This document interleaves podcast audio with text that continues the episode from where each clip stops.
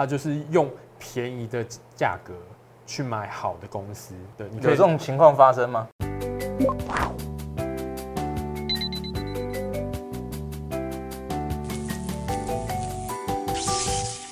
欢迎来到财富开麦啦，我是麦克风，我是金肉人，大家好，大家好，金肉人，你有没有注意到我们现在已经到了一个崭新的棚里面，然后它背后是一个充满了工业风的环境。是啊，这百万的摄影棚没有，其实它只是一个绿幕而已。好，废话不多说，我们进入今天的主题。我们今天想要就这个股市是不是一个可以累积的行业来进行讨论。那麦克风有许多的心得，希望就是可以跟大家分享。那，我们就拭目以待，看看他能够跟大家提出在股市里面要怎么累积，你的经验到底是指什么东西，然后以及你赚钱的方式有什么样的演进。那、嗯、好，请麦克风起个头吧。好，因为其实像是我自己啊，我自己投资的经历已经有二十年了。我自己从大概从还刚升大学的时候就已经开了股票的户头，而且我自己我自己在开户的时候我还是未成年哦、喔，对，所以我是拉着我妈陪我去一起去开户。OK。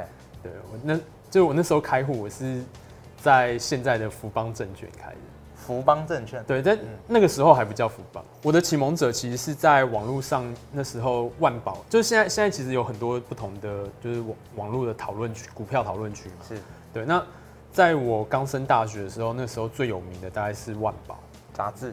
对，万宝杂志它有成成立一个就是网站。对，那其实到现在都还在啊，只是说现在讨论的很已经变很少了。我在那时候在就是在那个网站上认识一个人，叫做无敌怪医。无敌怪医，对对对，那他是一个比较偏向基本面的高手，然后他是主要是做量化量化形式的筛选。是，其实，在国外有一个蛮有名的那个投资者，那个 Joe Greenblatt。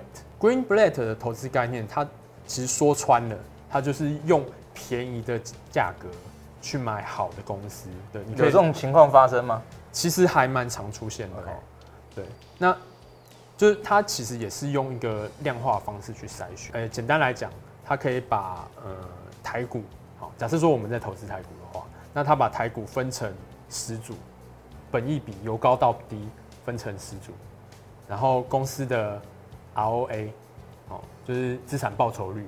哦，有也是一样，由高到低分成十组，了解。对，然后他用这两个这两个数据去排序，综合做综合排名，就是得到一个总分这样。对对，他总分最高，他、嗯、去挑总分最高的。嗯，了解。啊，但但他的书里面不是用这两个数据啦，因为其实 ROA 他他他的书里面其实他是用 ROIC，但是基本上就是这一类的数据，它在使用上可能呃得到的结果会是相近的。OK，对，就像就是像是说有人说，哎、欸，便宜，你可以用公司都差不多了，对，公司都差不多，你可以用就是股价净值比去筛选啊，嗯、去用本益比去筛选啊，去用现金值利率去筛选啊，然后、嗯、甚至有些人会去用就是什么股价销售比啊，其实乘在一起就变成 RO，对对，股价股价现金流，对，就是会就是它其实都是一个就是用特定的数据去做筛选，是是是，对对对，但是呃，它其实会产生一些超额报酬，但是这个就是。其实差距不是那么的大.就是只能讲说，你用挑便宜的公司、挑好的公司去发去筛选的话，你长期可能会得到一些就是比大盘好几个百分点的报酬。OK，所以是量化的部分。对，那这些东西都是有经过回测证实的。是，对。那那这种方式的滥觴，其实是我觉得是格拉汉。OK，对，巴菲特他的老师，他的老师对。那格拉汉提出一个很知名的概念，叫做 net net。嗯，net net，OK，对，就是进就对了。对对对，就是假设说这家公司你现在马上清算，是对啊，你清算出来的价价净值不会是净值啊，通常会通常会比净值低一些，对，嗯，对。那最后清算出来的结果，你可能会。拿到比你就是现在你市价去买进这张股票更多的钱，就你把整间公司买下来，然后把它清算掉，你得到的钱会比你所花费买它。对的，买下会比买下这家公司的钱还要多。对，对，对，等于用十块钱去买入一个账上可能看起来二十块，但处分之后可能还有十五块的东西。对对对对对，对，对，那概念其实就是这样子，但是实际上就是因为这个 net net 这个方式，到后来越来越多人知道，所以说哎。欸要找到那那个公司，其实就越来越难。尤其像现在电脑城市这么发达，其实所有财务报表都都有登录在电脑上面。其实按个空白键，其实你就知道，对，它就筛出来了。对啊，哪些哪些公司 net net 你马上就。没错没错。所以像这种情况下，你怎么期望别人轻易就可以取得的一个报酬，这不合理。所以说，眼镜就是会变这样子。对，那所以说就是因为现在 net net 公司越来越少了，所以说就是我就提出了像是刚刚讲的，哎，你去挑选。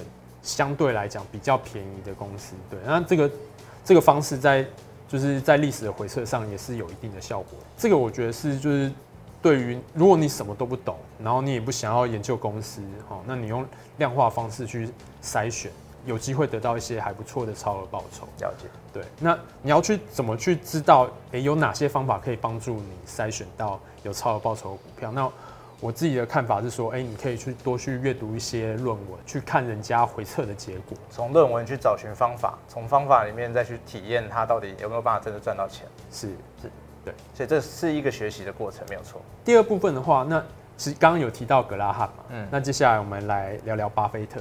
OK，对，如果你有兴趣去研究公司的怎么讲 business model，它的商业模式的话，嗯、你可以试图去。哎，去研究说哪些哪一类的公司，哪些公司它在长期，它可以维持它的竞争优势。OK，相较于第一部分的，像这种 ROE 啊，或是纯量化，它其实一些量化的，对它量化的方式，它可能它根本不考虑公司的本质，因为那个是数字，对它不考虑公司的本质。对，所以第二部分就是你要去开始去研究公司，去认识公司。对，你要对每一间公司有所了解。就台股，像台股的，以台股来说的话，就一千六百档。你至少要认识大概一千一千两百档要吧，就是可能四百档是僵尸股，那没有办法。但剩下一千两百档，你至少要尽力的去认识它，这样子。对，那像是我自己，我在大学的时候，我做了我做了什么事情？哎、欸，其实我我蛮建议大家去，就是如果说你对股市没有概念的话，你可以去买一本就是所谓的股市总览或者四季报。我做过这种事情，我不建议，因为那个看起来真的是。古老到掉牙的一个对，但是但是其实你翻完整本，你会对，就是你有翻完吗？我我那时候是真的就是买了好几年，然后我就一页一页去翻，去看去看去看这些公司，就是这些公司在做什么。OK，那我输了，因为我没有看，我看我看一看，我全部财务数字。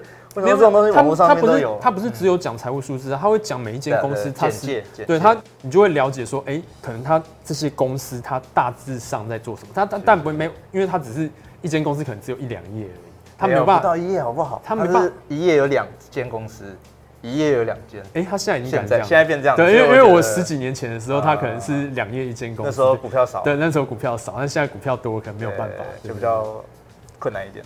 对，就是其实像国外也有像是 Value Line 这样子是的的那种，就是像特刊。当你在阅读的过程当中，你就可以慢慢的建立对于就是台股的产业的认知。因为从个股延伸到产业，产业又回到了个股，所以对它其实其实产业跟公司是没有办法去切割开来的。是你在公研究公司的同时，你就会慢慢了解产业。了解，对对，像是。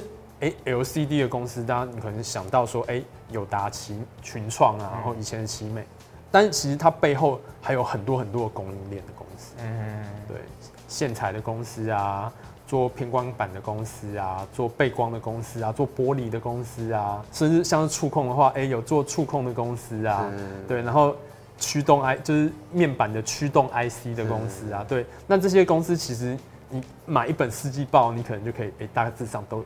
对这些公司都会有一个基础的理解的了解，所以其实大家可以用一天一天当一个单位，就一天认识一间公司。你其实五年，你差不多把台股全部乱玩一次。对，其实其实我觉得不需要一天一间公司，一你就如果你只是要理解一个大概的话，其实一天可以看非常非常多间。那你翻完刺激报，你一天就绝对可以翻。对，你看完看完看完一遍，看完两遍之后，你对台股就会有一个基础的认识。对，然后就产业大概。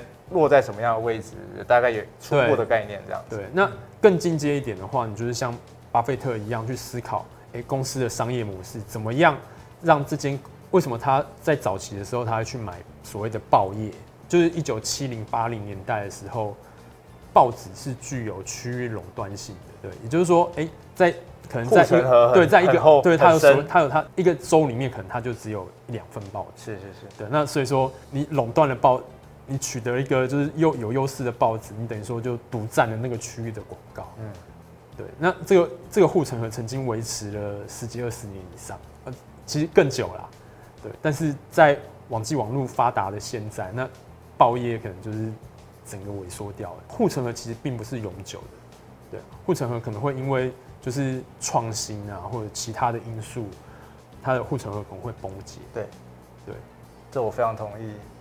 对，那但是像其实像这方面的资讯，你就是只能靠时间跟经验去慢慢累积。是，这这点我非常有有感，我要有感而发一下。就是我进到市场的时候，其实对所有公司我都不认识。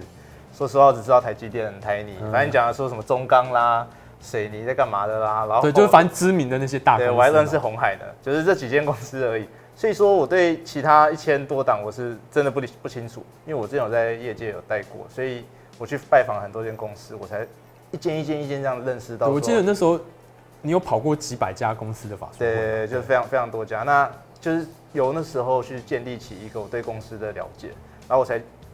知道说哇，原来这个认识公司是一个我学习路上的一个工作，然后这一点也帮助我蛮多的，因为我现在看到任何一间公司，我都讲得出他大概在做什么这样子。那第三点的话，其实就是像是研究员，比较像是投所谓投信的逻辑，他们去找短期的短期或者中期的催化剂。对，那短期的催化剂像是像是什么？就例如说，哎、欸，他可能接收到了。某一间公司的大单，它进入了苹果供应链。OK，题材就这个。对，这是短短期的题材。OK，对，那这个题材可能可以持续一段时间。对，那投信投信其实像是法人，就是会去挑这样子的公司，就是某个题材能不能在他公司本身展现出业绩？对，就是你知道说，哎，它进入了苹果供应链，接下来它营收可能会出来，它的获利可能会变好。那这个学习的过程的演进是怎么样的？有什么可以进化的地方？那其实就跟你去跑法说会一样啊，你去听听的东西越多，看的公司越多，你就越有能力去判断说，哎，哪些催化剂是比较有可能成真的，哪些题材是真的？对，哪些题材一听就觉得说，你好在唬烂。对对对。那另外一种就是像是说。比较偏向量化的例子，就是说，哎，你可以去研究公司的财报，例如说，就像是银建业，是，哎，银建业的话，其实你去看公司的财报的话，你大致上都可以看得到，说，哎，这家公司它接下来几年，它推了哪些，在哪些地方推了什么案子，那什么时候会盖好？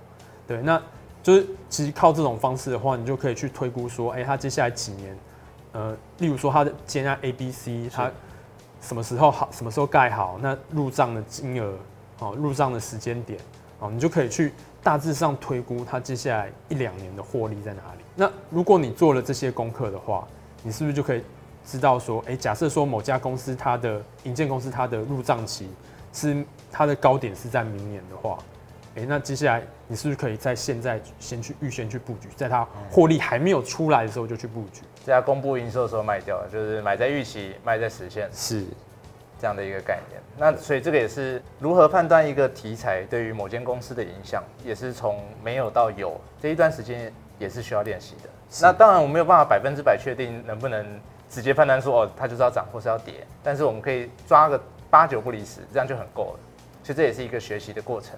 以上就是我们这一期财富开麦拉的内容。喜欢我们的内容，请帮我们点赞、分享、加订阅、小铃铛，叮叮叮，谢谢大家。好，以上我帮麦克风做一个稍微小小的总结。第一个是量化的方式的演进，就是你筛选股票的模式可以有一点改变，像说一开始从 net net，然后演进到从用普通的价格买进好的公司这样的一个逻辑。那第二个是比较需要花时间的，也是第三个部分的一个基础。